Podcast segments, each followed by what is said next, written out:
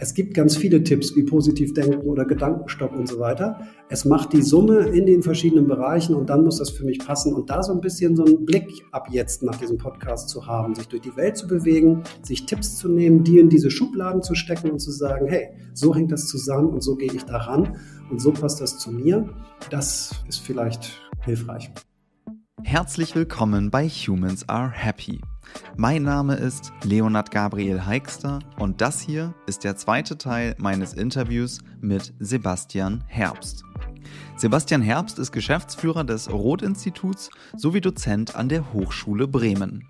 Er beschäftigt sich mit den Fragen, welche neurowissenschaftlichen Grundlagen dem menschlichen Verhalten und der Persönlichkeit zugrunde liegen oder welche Auswirkungen das Wissen darüber auf die Gestaltung von Führung, Persönlichkeitsentwicklung oder organisationaler Zusammenarbeit hat. In unserem ersten Gespräch hat Sebastian Herbst erklärt, wie Persönlichkeit aus neurowissenschaftlicher Sichtweise entsteht und welche Einflussfaktoren hier am wichtigsten sind. In diesem Teil geht es um das Thema Resilienz. Wir sprechen dazu, wie wir mit Stressfaktoren, denen wir alle nun mal ausgesetzt sind, möglichst zielführend umgehen können. Sebastian Herbst erklärt dabei, welche sogenannten Schutzfaktoren es hier gibt und wie wir diese durch das eigene Handeln beeinflussen und sogar erhöhen können. Besonders spannend fand ich dabei das Paradoxon der Resilienz. Das heißt, wenn wir gestresst sind, dann canceln wir in der Regel als allererstes die Dinge, die uns eigentlich gut tun würden. Zum Beispiel den geplanten Abend mit Freundinnen oder die eigentlich vorgenommene Runde Sport. Wenn du die für mich wichtigsten Erkenntnisse aus diesem Interview gerne schriftlich haben möchtest, dann melde dich für den Humans Are Happy Newsletter an. Einen Link dazu findest du in den Show Notes. Um das Gespräch bestmöglich zu verstehen, rate ich dir im Vorfeld Teil 1 unter dieser Folge zu hören. Du kannst aber natürlich auch einfach direkt in das Gespräch reinspringen, wenn du magst. Das geht natürlich genauso.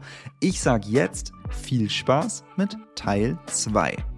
Okay, dann lass uns das, äh, das ist super gut. Wir, wir, wir, kommen, wir kommen zum Thema Resilienz.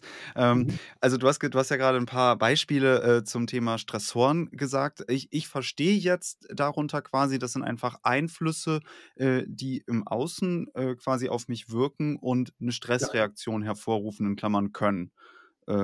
Äh, so, weil wenn ich genau. vielleicht ja ne, einen sehr guten, einen sehr zielführenden Umgang habe, dann kann ja ein Stressor, was weiß ich, eine E-Mail aufploppen, aber sie stresst mich eben nicht. Genau, genau. Das ist dann sozusagen, ja, das ist eben genau das, dass wir dann Schutzfaktoren gegen die Stressoren ja. aufbauen. Und das können wir auf verschiedenen Ebenen machen. Das kann ich ja gleich auch mal erklären. Aber ja, tatsächlich, auf uns wirken sogenannte Stressoren und die kommen von überall. Das ist nicht nur der böse Chef, die böse Chefin, sondern das kann halt eben auch ein Konflikt sein im privaten. Ein Stressor kann eben auch sein, was passiert denn da in der Welt da draußen. Also die Stressoren kommen von überall und ähm, wir alle können nur eine gewisse Anzahl von Stressoren vertragen und irgendwann ist halt eben diese Schwelle erreicht. Und diese Schwelle ist bei den Menschen unterschiedlich. Da gibt es halt einige, da ist diese Schwelle etwas schneller überschritten und bei anderen hat man manchmal das Gefühl, die haben einen Stahlpanzer, also was die nicht alles so aus können, äh, aushalten können. So, aber das Prinzip ist das gleiche. Stressoren wirken auf uns und wir kommen in die Stressreaktion oder nicht. So, und jetzt ist ja die Frage, die du auch so ein bisschen ähm, formuliert hast. Ähm, was machen wir denn jetzt äh, vielleicht auch, um uns vor diesen Stressoren zu schützen? Und jetzt muss man wissen, dass eben ein Teil unserer Widerstandsfähigkeit, äh, ein Teil der Resilienz ist halt eben tatsächlich auch determiniert ja, über die mhm. Genetik und vorgeburtlich. Also es, es, ist der gleiche Prozess im Prinzip wie diese Persönlichkeitsentstehung, weil Widerstandsfähigkeit aus wissenschaftlicher Sicht eigentlich auch ein Teil der Persönlichkeit ist. Also der gleiche Entstehungsprozess auch über Genetik und dann Bindungserfahrung und so weiter. Das heißt, wir kommen A schon mal mit einem gewissen Package an Widerstandsfähigkeit auf die Welt. B, diese Widerstandsfähigkeit wird dann auch noch geprimed. Und C, das ist das Schöne an der Widerstandsfähigkeit. Wir lernen im Prinzip auch aus Erfahrung und werden alle ein bisschen widerstandsfähiger über das Leben. Das macht auch Sinn, weil das Leben der Menschen ja widrig ist. Das Problem ist nur, das geht halt eben langsam und über Zeit. Also das heißt, wenn wir den Verlust eines, schwere, eines Menschen in unserem engsten Familienkreise haben, ist das erste Mal sehr schwer, das zweite Mal schwer, das dritte Mal schwer, aber es wird irgendwie immer ein bisschen leichter. Also unsere Widerstandsfähigkeit gegen so etwas steigt. Der erste Termin bei der Chefin, wo man was vorstellen muss, ist schwierig. Aber der 50. Termin, da weiß man, da passiert nichts Böses, da gehe ich rein, alles kein Problem. Also das ist schon so bei uns, dass wir unsere Widerstandsfähigkeit auch ein bisschen ähm, dynamisch erhöhen. Allerdings ist das leider so ein bisschen begrenzt. Da kann man nicht so einen riesen Kanister aufmachen und den eben reinschütten, sondern es geht ja. über Zeit. Aber es gibt einen dritten Bereich, den wir managen können. Der heißt halt eben Selbstmanagement-Bereich der Schutzfaktoren. Und hier mhm. sind wir unsere eigenen Glückesschmieds. Also wir müssen damit leben, was wir sozusagen mitbekommen haben. Und wir müssen damit leben, dass wir zwar schon ein bisschen widerstandsfähiger werden mit der Zeit, aber das dauert. Leider sind wir erst 39 und sind noch lange nicht am Ende angekommen. Aber ich kann über drei Schutzfaktorenbereiche, Physis, Psyche und soziales Netzwerk, eben Schutzfaktoren aufbauen, um Stressoren abzuwehren. Also ich habe einen Spielraum, in dem ich meine Widerstandsfähigkeit durch mein eigenes Selbstmanagement erhöhen kann. Und das kann jeder.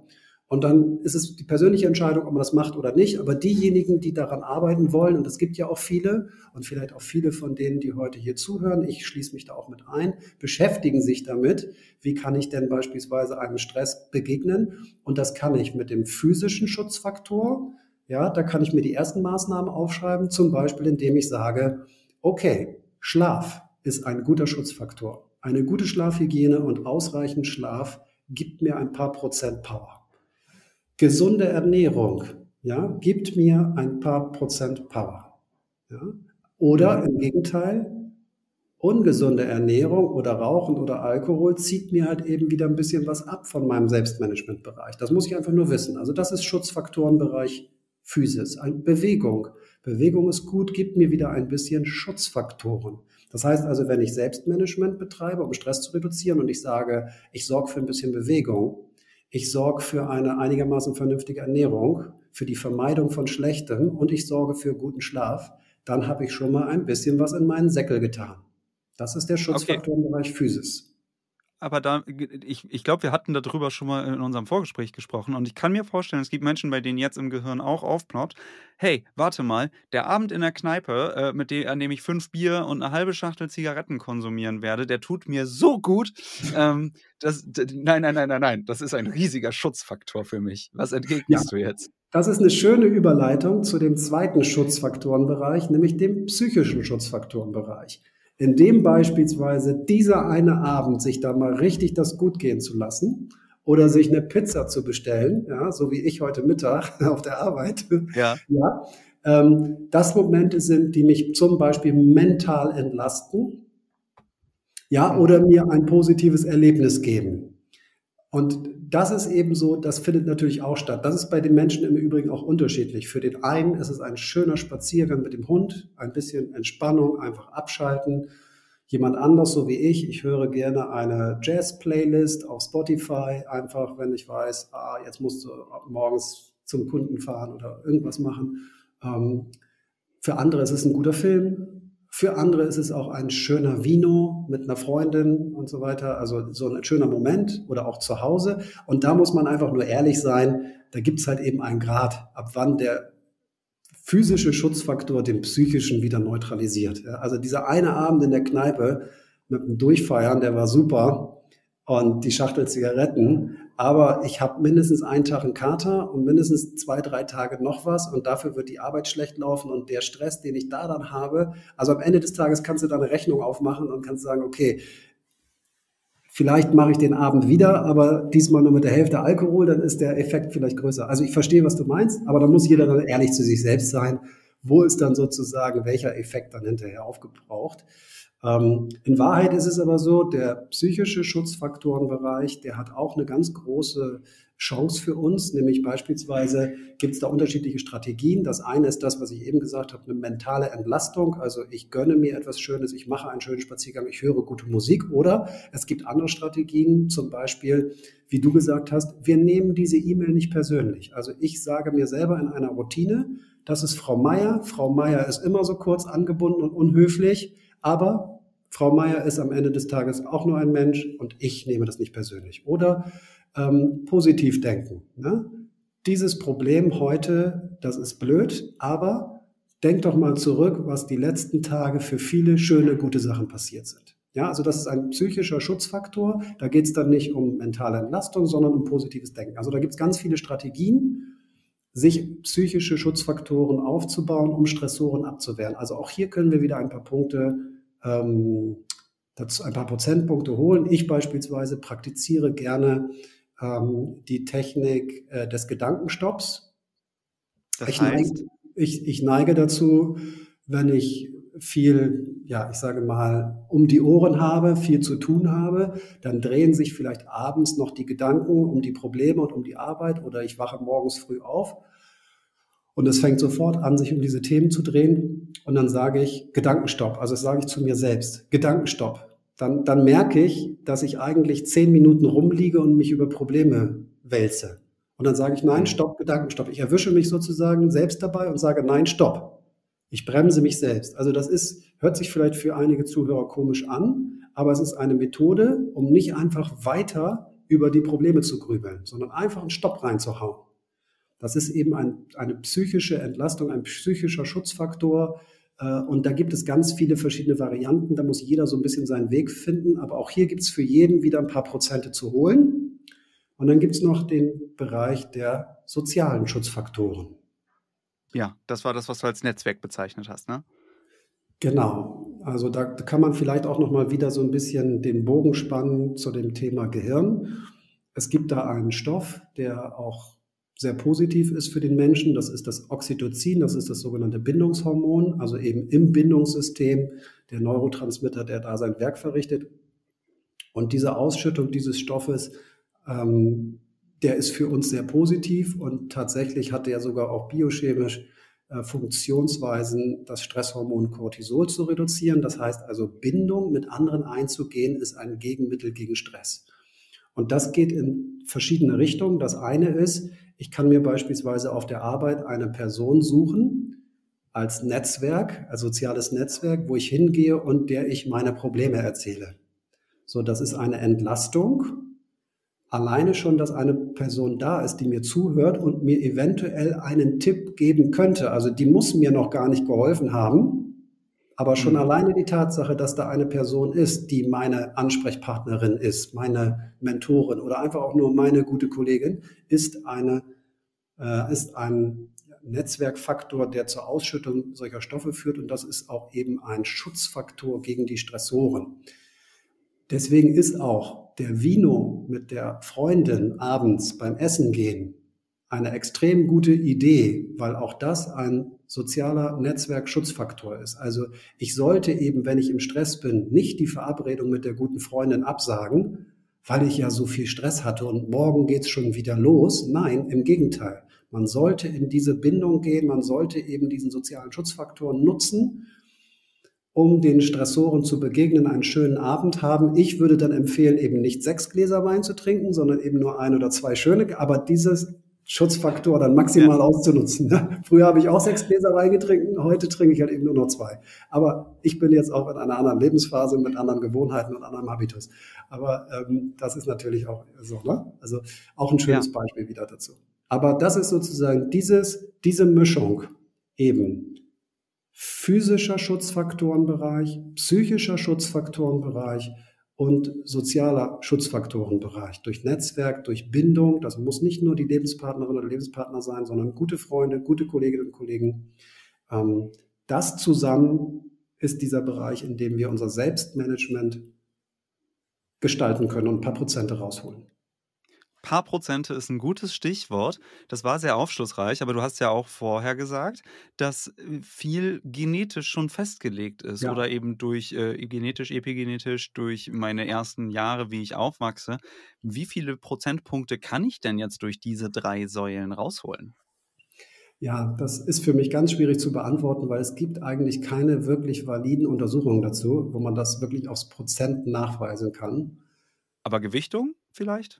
Naja, also es, scheint so zu sein, aber wie gesagt, das ist wirklich jetzt nicht wissenschaftlich mhm. valide. Es scheint so zu sein, dass wir so einen Handlungsspielraum haben von so 10 bis 20 Prozent. Und das kann aber schon deutlich sein, wenn es eben, ne, wenn, wenn wir eben dies eine Projekt mehr bekommen haben oder eben eine Sache im Privaten das fast zum Überlaufen bringt, dann sind 10, 15 Prozent eben schon ein deutlicher Unterschied. Und das muss man eben wissen.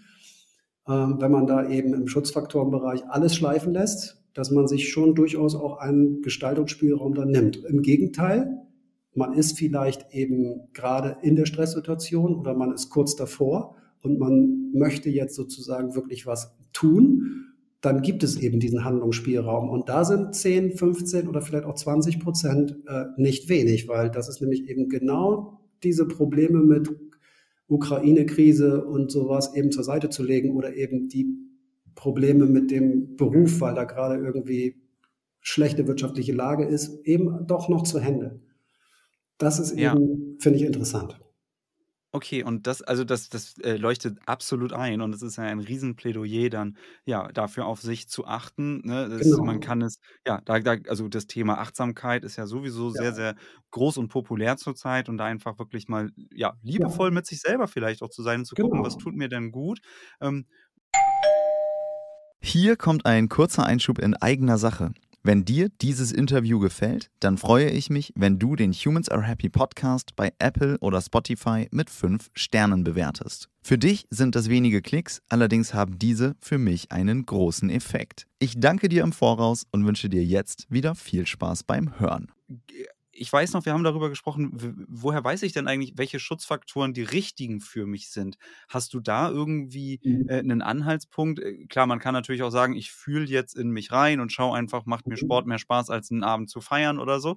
Aber mhm. ähm, gibt es da, gibt's da vielleicht Impulse, die du mitgeben kannst? Also ich kann auf jeden Fall einmal sagen, dass eben so wie Menschen unterschiedliche Persönlichkeiten sind, tatsächlich der physische oder auch der psychische Schutzfaktor wirklich auch ein unterschiedlicher sein kann. Also nur weil alle Marathon laufen oder joggen gehen, muss das für mich nicht etwas sein, was mir gut tut. Das habe ich beispielsweise für mich persönlich auch gelernt. Mir tut beispielsweise eben Spazierengehen gut und Bewegung gut, aber eben kein Joggen und wenn ich mich quäle, um durchzuhalten, weil die, bei den anderen funktioniert es doch auch, dann ist es vielleicht sogar eher wieder eine Belastung anstatt eine Entlastung. Also da muss jeder dann auch ehrlich mit sich selbst sein. Und wenn jemand merkt, Yoga tut mir gut und die anderen finden das nicht so toll, dann ist es völlig egal, weil mir hilft es. Und wenn jemand anders sagt, ich habe es probiert, aber mir hat es nichts gebracht, ich verstehe das nicht, dann ist es ja gut so, dann findet er dann vielleicht das, die gute laute Musik mit den Bose-Kopfhörern als seine Entlastung oder eben auch die Tour mit den Freundinnen und Freunden ne? oder wie auch immer. Also das, das ist mein Tipp. Da muss jeder eben ausprobieren und dann bei den Sachen bleiben, wo er für sich was spürt, egal was die anderen sagen. Und okay. das ist, ja. ja. Alles gut, ich wollte dir ja da nicht ins Wort fallen. Du kannst gerne den Punkt ausführen, wenn du möchtest. Ja, das ist im Prinzip so, dass ähm, man aber auf jeden Fall aktiv sein soll. Man müsste, muss dann halt Dinge ausprobieren. Man muss das mit dem Schlaf ausprobieren, man muss das mit dem Bewegung ausprobieren, man muss das mit der Ernährung ausprobieren, man muss das ausprobieren mit dem Weglassen von sowas wie Alkohol und Rauchen, ähm, was mir halt Energie wegzieht.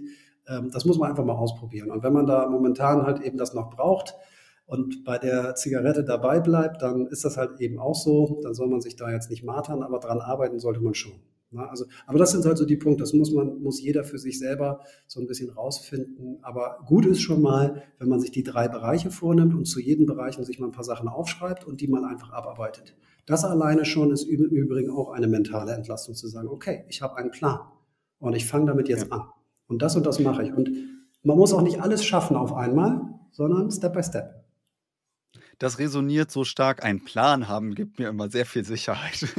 ja, das ist, ja, wenn man dann auch noch so ein äh, Typ ist, dem das ganz gut hilft, ist das ja auch gut. Aber ich merke zum Beispiel, dass äh, viele Menschen sehr positiv darauf reagieren, erstmal überhaupt diese Funktionsweisen zu verstehen. Ja. Und deswegen sind wir auch zusammengekommen, ne? die Funktionsweise des Systems Mensch, weil ich irgendwie einen Anhaltspunkt habe, wo ich auch rangehen kann. Und das ist für mich eigentlich das, was mir auch stark geholfen hat, und was ich auch eigentlich schön finde an so einer ganzheitlichen Forschungsbetrachtung, weil es ist halt nicht eben nur dieses eine Positivdenken, weil das ist ja so, wie du sagtest, es gibt ja viele Menschen, da kann man ja im, Internet googeln und da findet man tausend Tipps, wie man irgendwie gegen Stress angehen kann. Und es gibt ganz viele Tipps wie positiv denken oder Gedankenstopp und so weiter. Es macht die Summe in den verschiedenen Bereichen und dann muss das für mich passen. Und da so ein bisschen so einen Blick ab jetzt nach diesem Podcast zu haben, sich durch die Welt zu bewegen, sich Tipps zu nehmen, die in diese Schubladen zu stecken und zu sagen, hey, so hängt das zusammen und so gehe ich daran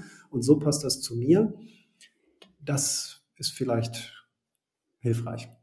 Mhm. Ja, macht total Sinn, leuchtet auch super ein. Ich glaube, wir haben da auch ein total rundes Paket. Ich habe gerade ein Fragezeichen allerdings noch. Vielleicht war es jetzt irgendwo schon mit drin. Ähm, ich weiß, wir haben über das Wort ähm, Paradoxon im Stressmanagement gesprochen. Ja. Ähm, das, das, äh, war, das war nur irgendwie in meinem Hinterkopf. War das beispielsweise das mit den Zigaretten oder äh, wie ist es genau? Weil irgendwie würde ich das gerne nochmal einordnen, dass ich da jetzt mhm. irgendwie so ein Gefühl habe. Kannst du dazu nochmal kurz was sagen?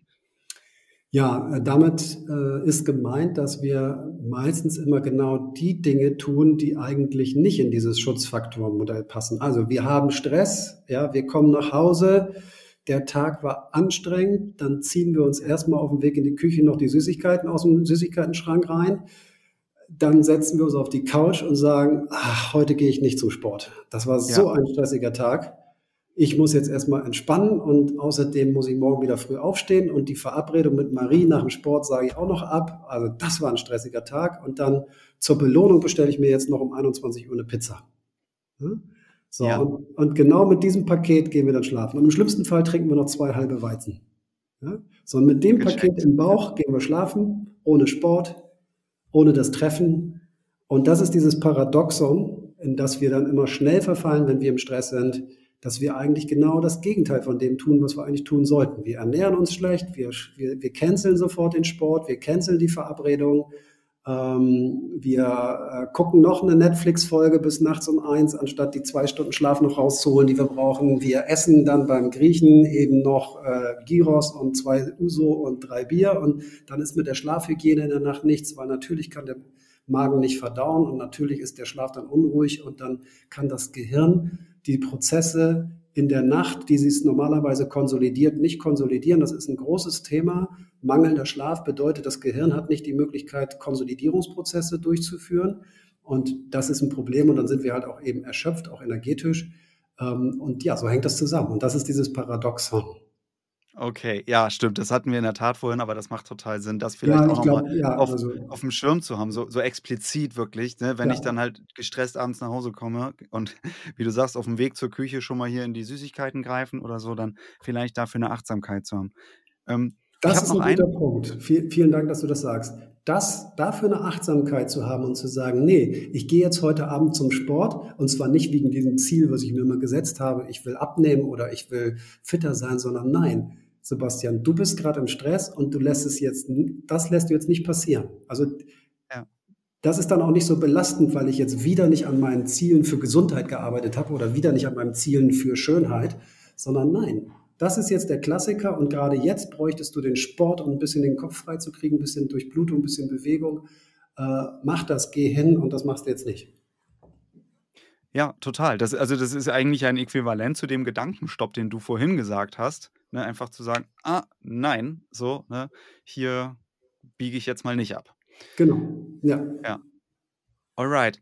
Dann habe ich trotzdem noch eine Frage. Ähm, ja. Und zwar hast, äh, also wir sprechen ja die ganze Zeit über Resilienz und man kann sich darüber ja was vorstellen, haben wir, haben wir schon vorhin auch gesagt. Und ähm, ich hatte vor einigen Wochen ein Podcastgespräch geführt mit ähm, Professor Timo Lorenz, der ähm, zum, äh, zum Thema PsyCap forscht, also psychologisches Kapital.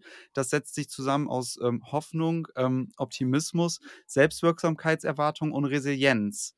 Und er sagt, Resilienz macht ihm aus wissenschaftlicher Sicht so graue Haare, weil es so kaum greifbar ist. Man kann wissenschaftlich beispielsweise, er hat gesagt, Hoffnung, wunderbare Definition, der Faktor aus ähm, Waypower mal Willpower. Und wenn ich eins von beidem nicht habe, dann habe ich per Definition keine Hoffnung. Und es gibt ganz viel Forschung zu Resilienz Ähm, und es gibt viele Forschungen, die irgendwie sagen, das gehört zur Resilienz, das gehört zur Resilienz, das gehört auch zur Resilienz, aber irgendwie so richtig Konsens gibt es da gar nicht. Was ist denn aus wissenschaftlicher Perspektive Resilienz? Ähm, und da würde mich mal interessieren, du bist ja auch im Thema. Was ist denn deine Meinung dazu? Oder würdest du ihm vielleicht sogar widersprechen? Ähm, ich bin nämlich hier so ein bisschen fragend jetzt, was ist eine Resilienz? Und naja, vielleicht mhm. kannst du dazu was sagen. Ja, also äh, er hat völlig recht, das ist ein sehr komplexes und kompliziertes Thema. Resilienz ist ja die psychische Widerstandsfähigkeit und die resultiert aber eben, und vielleicht kann man das so ein bisschen von diesem Schutzfaktorenmodell auch äh, ableiten, die resultiert halt eben auch aus verschiedenen Faktoren, nämlich eben aus physiologischen und auch aus Elementen der Psyche und so weiter. Und das macht es halt eben so äh, kompliziert, weil die Widerstandsfähigkeit am Ende des Tages auch nicht nur etwas ist, was mit einem Persönlichkeit, mit einem Persönlichkeitsmerkmal zu tun hat oder einer Fähigkeit, sondern eben auch etwas mit Energie und so weiter.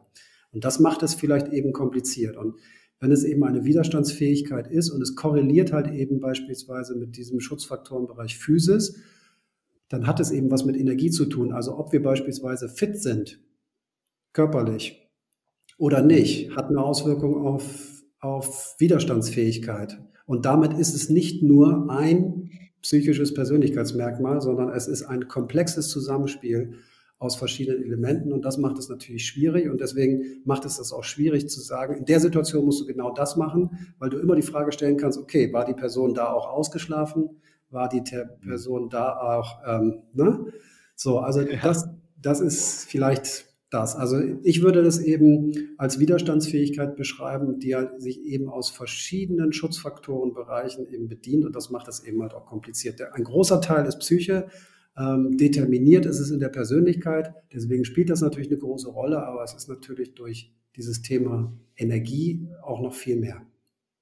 Ja, alles klar. Das äh, hilft mir auf jeden Fall für die Einordnung und war einfach da in dem Kontext nochmal total spannend zu hören. Danke dir. Ähm, jetzt haben wir wirklich eine große Runde gemacht und ähm, ich glaube, da war ganz, ganz, ganz viel drin. Für mich persönlich auf jeden Fall. Für die HörerInnen hoffe ich das auch. Ähm, aber ich würde gerne dich nochmal fragen: Haben wir jetzt in diesem Themenkonstrukt irgendwo was ausgelassen? Sagst du, hey, da fehlt noch ein Aspekt, der sollte noch mit rein? Ähm, wie ist das? Ich finde das eine ganz runde Sache. Also wenn wir das nochmal zurückführen auf dieses Thema Funktionsweise System Mensch im positiven Sinne, weil es gut ist, dass wir die anderen so ein bisschen auch verstehen, dass wir Dinge nicht persönlich nehmen, dass Menschen funktionieren, wie sie funktionieren und dass da auch viel Emotionalität und Persönlichkeit dabei ist und dass das auch mächtige Vorgänge sind.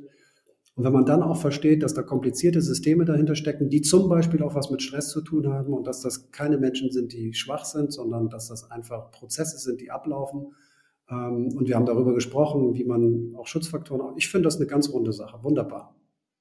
Super, das finde ich gut. Dann äh, fühlt sich das für mich dann auch sehr rund an. Ähm, dann würde ich dir gerne zum Abschluss zwei kleine äh, persönlichere Fragen nochmal stellen. Ja. Ähm, jetzt, waren wir, jetzt waren wir wirklich sehr, sehr wissenschaftlich und trennscharf unterwegs. Und äh, wenn wir jetzt einfach mal auf dich nochmal schauen, ähm, dann äh, machen wir jetzt mal eine kleine Kurve. Und ich würde dich gerne fragen, wenn dein Leben ein Buch wäre, welchen Titel würdest du ihm geben? Das ist eine gute Frage. Ähm, ein Titel für ein Buch. Ja, vielleicht ein Ratgeber, ähm, den man dabei haben sollte. Okay. Also ich mag die Menschen, mit denen ich zusammen bin und ähm, ich freue mich, wenn ich, ähm, wenn ich irgendwie mit denen was Gutes machen kann. Meine Kinder zum Beispiel. Das wäre ein guter Titel. Ja, spontan. Also bin jetzt nicht ganz zufrieden, aber doch, so kann man sagen. Cool, super. Alright. Letzte Frage. Über welchen Satz oder über welche Frage sollte sich jeder Mensch einmal Gedanken machen? Ich finde, jeder Mensch sollte sich darüber Gedanken machen, was ihn wirklich antreibt. Danke dir. Die Motive. Ja, richtig, richtig gut. Cool. Also, ähm, ich glaube, das war, wie gesagt, da war richtig viel drin. Wenn du willst, geht das letzte Wort an dich. Ja, ich bedanke mich ganz herzlich für diese wirklich tollen Fragen und ähm, diesen roten Faden, den du da durchgesponnen hast. Hat mir sehr viel Spaß gemacht und ähm, ich hoffe, dass ähm, ja, alle mit diesen Themen eine gute Zeit hatten und haben werden und ähm, bedanke mich ganz herzlich bei dir, Leo. Das war das 49. Interview bei Humans Are Happy und ich danke dir wie immer fürs Zuhören. Wenn dir dieses Gespräch gefallen hat, dann teile es gerne in deinem Umfeld und lass mir bei Apple oder Spotify eine 5-Sterne-Bewertung da. So hilfst du auf einfachem Wege, dieses Projekt maßgeblich voranzubringen. Um das genießt um das nächste Gespräch nicht zu verpassen, folge Humans Are Happy dort, wo du gerne Podcasts hörst oder abonniere den Humans Are Happy Newsletter. Ich freue mich, wenn du beim nächsten Mal wieder dabei bist und sage bis dahin, dein Leo.